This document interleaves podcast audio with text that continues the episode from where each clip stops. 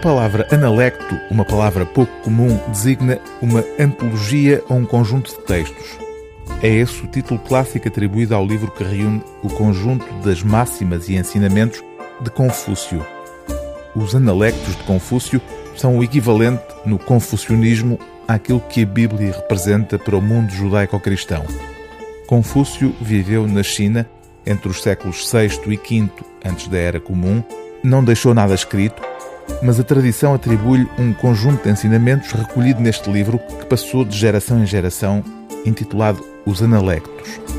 A particularidade desta nova edição das Máximas de Confúcio é a adaptação para banda desenhada. O responsável pelas ilustrações é um famoso cartunista chinês que já tinha adaptado do mesmo modo um outro clássico, A Arte da Guerra, de Sun Tzu.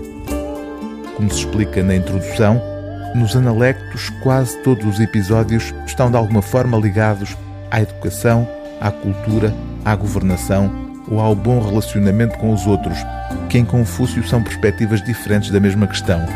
Como promover uma sociedade harmoniosa em que as inevitáveis diferenças resultem em benefício de todos.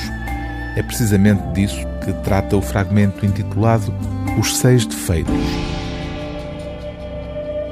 Zongyo, sabes como podem as seis virtudes transformar-se em seis defeitos? Não, não sei. Então senta-te e eu conto-te. Sim, mestre. Amar a benevolência, mas não amar o estudo, é arriscar a insensatez. Amar a sabedoria, mas não amar o estudo, é arriscar a impulsividade. Amar a honradez, mas não amar o estudo, é arriscar a credulidade. Amar a fraqueza, mas não amar o estudo, é arriscar a impaciência. Amar a coragem, mas não amar o estudo, é arriscar a desgraça. Amar a força, mas não amar o estudo, é arriscar a violência.